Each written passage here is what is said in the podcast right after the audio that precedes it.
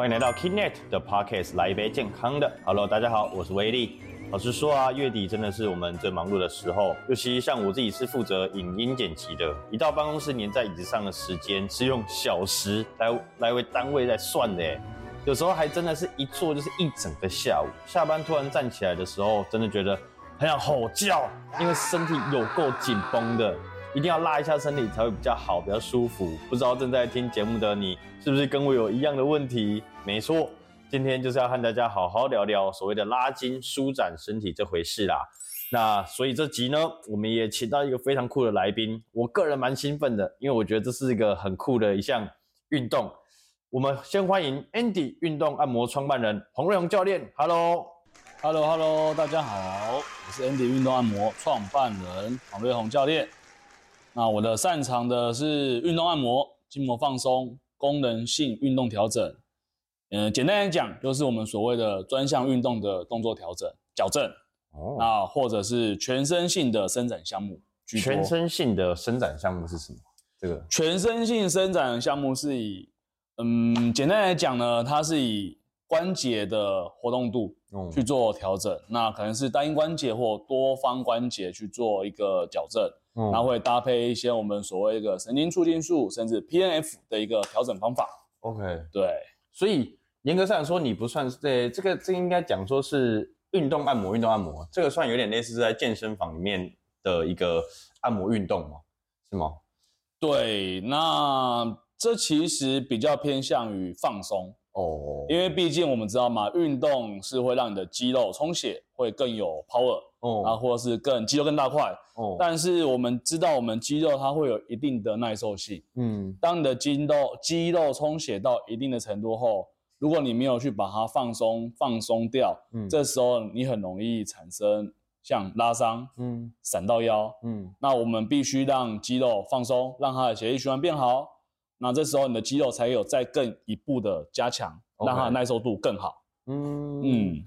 这样听起来其实有点类似物理治疗师哈，呃，不行哦，我们不是物理治疗师哦，物理治疗师这会有关到聊到医师法哦。哦，对，因为物理治疗师他们是有考过国考的。OK，那我们 Andy 运动，我们的按摩的这个领域比较偏向于针对肌肉去做放松。哦，那物理治疗师他们会依照医师，我们所谓的复健医师的 order 指示在进行。治疗，OK，所以我们不是治疗，我们只是松动，不能不可能相提并论。哦，对，明白明白明白。哎，光提到这个伸展放松，我就觉得我紧绷的身体算是有救了。那教练，你帮别人放松的话，会不会自己也很容易酸痛啊？会啊，因为长期帮客人调整，那自己也会累积酸痛。毕竟他是躺在床上，我们是站着弯腰在调整，所以我有时候也会使用像滚筒。哦，筋膜球哦，也就是所谓按摩球，甚至按摩枪。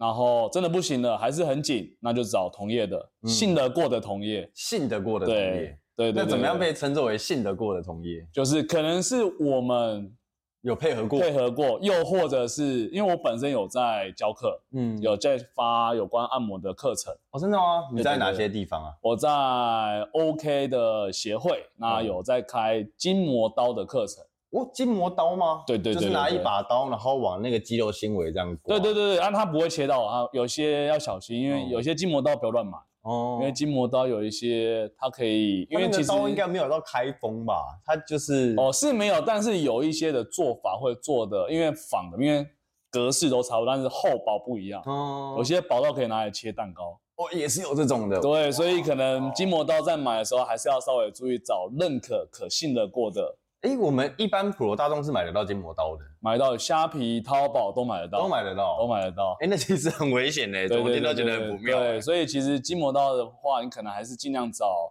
有认证的协会，有在开筋膜刀的课程的协会去购买。我可以问一下，筋膜刀大概落在多少钱？好的到不好的大概价差？因为我们的筋膜刀有分大、中、小哦。那嗯，如果价差，我听过一支两三百块。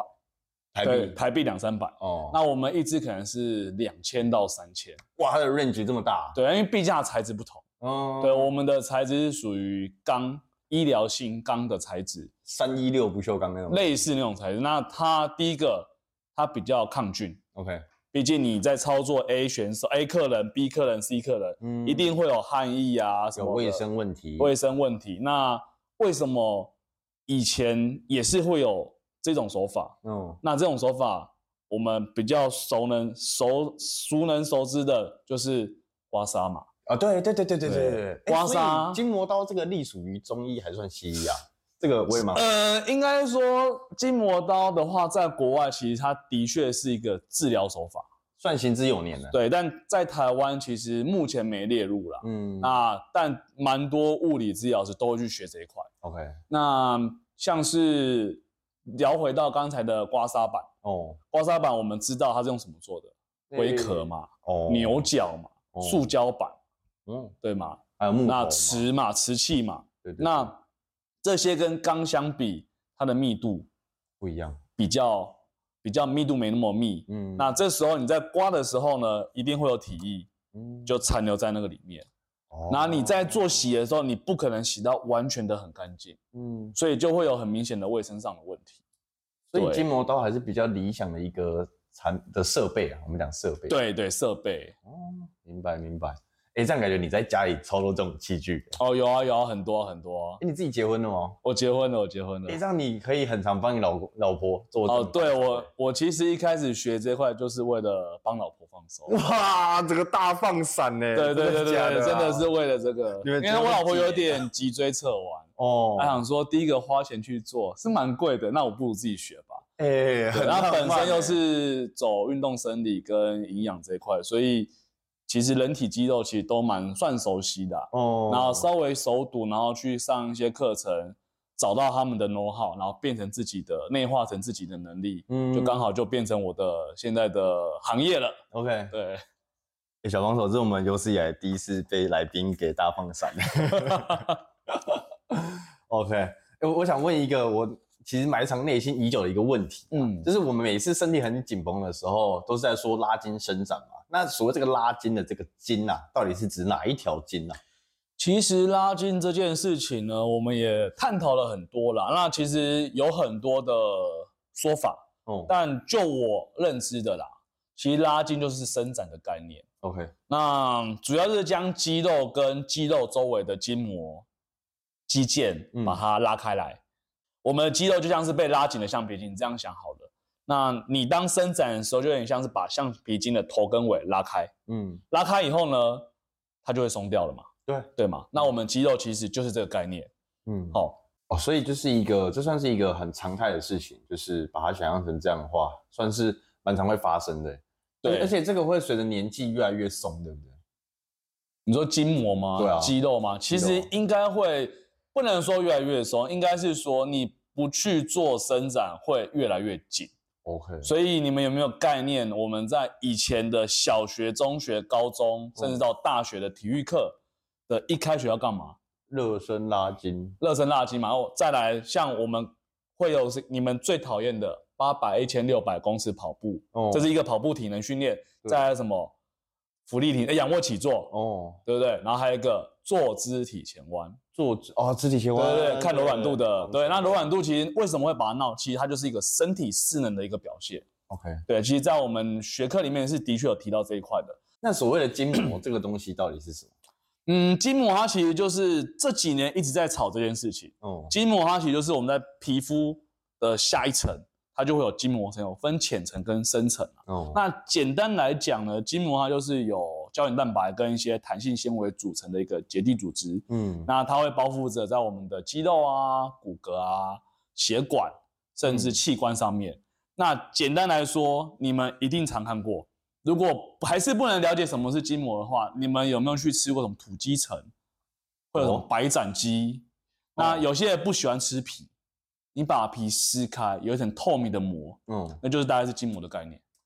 对，哦，那一层吗？对，OK。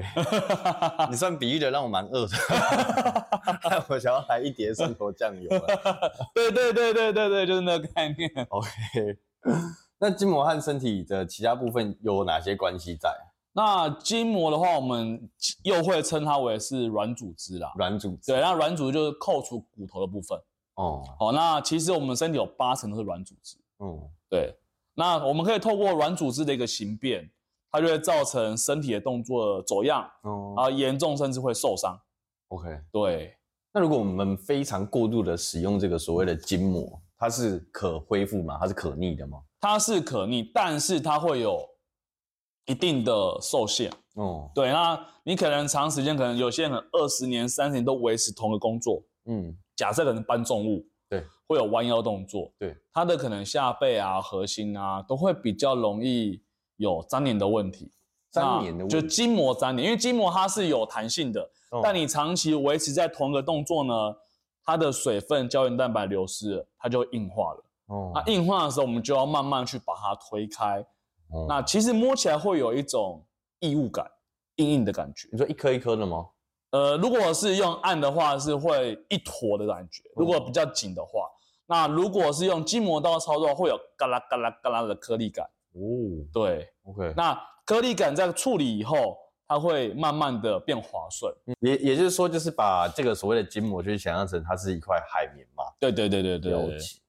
那筋膜这一块呢，它其实就是我们把它解开以后啊，就像你们在按摩以后结束，会不会有一种口渴、想睡觉、头晕、肚子饿的情况？口口渴蛮明显，口渴很明显，对不对？因为其实口渴这样讲好了，就是当你的假设，你可能是。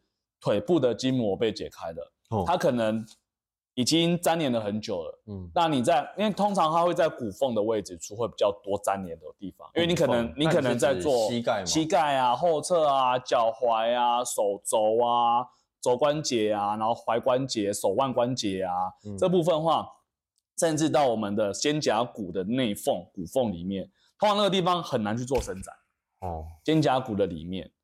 对，那在做伸展的时候，同时或者是按压，你当你把筋膜解开以后，它的深层处的筋膜出来了，它缺乏什么养分嘛？对，当它没有养分的时候，我们脑部就会给你个 sign 说，哦，它缺氧，缺水分，缺养分，缺水分，这时候就会把所有有的养分跟水会往那个地方送。嗯，当它送过去以后，你就开始会有口渴，因为我们在做操作的时候，它水分是流动的。那在做筋膜的切力的手法呢，它会把你的皮肤稍微带起来一点点，让筋膜跟皮肤有一点空间。嗯，这时候血液循环才变快嘛，那水分就会流走。那在水分不平均的情况下，就会往你比较缺乏的地方跑。这个时候你就会有口渴，然后头晕啊、想睡觉啊、肚子饿的行为产生。嗯，对。哦，明白明白。那筋膜有办法放松嘛？吼，那是不是说不要让它去这么的绷束缚我们的肌肉？嗯，那有什么会建议在自己家里面你会比较推荐的手法？就是像我家可能，我真的会去买一把筋膜刀吗？如果我真的买了一把筋膜刀，我是可以自己这样刮的吗？有，的确有这种课程哦。对，那其实筋膜放松手法有几种啊，就是大家最常见的就是居家的滚筒。哦，按摩，然后或者是按摩球，对不对？那再来就是最近很夯的嘛，筋膜刀。对，那差别在于哪里呢？像滚筒啊，没有说谁好谁不好。如果你都有，它是有加成的效果。嗯，那筋膜刀刚才讲到嘛，它是透过一种刀的切应力，嗯，把你的皮肤跟筋膜层去做拉开的，拉出空间。嗯，那会是一个全面性的。那按摩球滚筒比较偏向点点对点的，嗯，那简单来说呢，那个感觉就像是你当下被按压，应该很舒服，对，那个点会哦，好酸好酸，哇，好痛好痛，有放松到，嗯，但是当你回去，我们知道嘛，当你一手一放开，你按下去的时候啊，你水分会往其他地方跑，哦，但是你一离开了，你水分会灌回来，我们又称为一个邦普效应。那在这个时候呢，你很容易又挤回原来的位置。如果你没有做一个全身性的按压或是推啊拉，我懂你意思，就是按摩不能只针对一个部分，它必须是一个全全面性的，嗯，不然它会集中在像你刚才讲邦普效应，你按完这个地方的时候，它会再回去，那反而会恶化。对对对对对对，所以其实你可以透过点很不舒服，你可以先按，按完后再透过筋膜刀调整或是拉伸展的手手法，嗯，做一个全身性的。那慢慢把皮肤的筋膜跟肌肉粘连处解开，嗯，那血液循环变好，你就会有达到一个放松的效果。那像我们的听众，还有包括我自己本身是久坐的上班族啊，那你比较常见像我们这种上班族酸痛的部位会是哪些哪些地方？其实上班族不外乎就是肩颈酸痛，嗯，然后下背，因为常常坐姿，我们一个懒人做法，懒人做就是屁股往后倒，肚子往下收，往后摊，然后肩膀往前倾。哦，对，这种做法会怎样？你的你的压力点会在哪边？应该是在下背嘛。对，你肚子往后倒了嘛，你肚子也没出力嘛。哦，所以这时候你会在下背。这时候肩颈，第一个为什么肩颈会不舒服？因为可能你的电脑长期用电脑，那可能椅子跟桌子的高度不适中，不适合你的身形。嗯，你可能会有点手抬很高，那这个时候就会莫名的耸肩。哎，对，耸肩久了，你的提肩胛就会非常的紧绷。哦，对，然后就久而久之就会出现可能有人所谓的水牛肩，对，那就会没那么好看，然后而且没有脖子，对对对对，就是无脖足，对对对对对对对对对对对对，那这时候就很容易不舒服哦。然后第二，刚才讲到第一个是下背，一个是肩颈嘛，那这些位置要怎么放松呢？其实就可以透过，如果肩颈的话，你可以透过筋膜刀去做操作，嗯，对，你可以。从头部啊、眼窝啊这些都可以放松的哦。嗯，那顺便工商一下啦，我自己有开自我筋膜还原术的筋膜刀课程。OK，如果有兴趣的听众啊，或是朋友们，欢迎可以来搜寻哦。那下背部分呢，如果你们没有用按摩球的话，其实可以用我们常常听到瑜伽里面的一个猫式动作。猫式动作。对，猫式的动作去做一个上下的。伸展的动作，那后搭配呼吸，其实效果会更好。OK，那或者是利用睡前的时候进行一个平躺屈膝，平躺的，然后把膝盖手扶着膝盖，把脚往你的胸部带，跟停滞个几秒，结束以后再伸直，去重复这个动作。OK，哦，那当然啦，你如果有筋膜刀的操作也会比较好，然后可以请别人去学来帮你操作，或是你自己想学。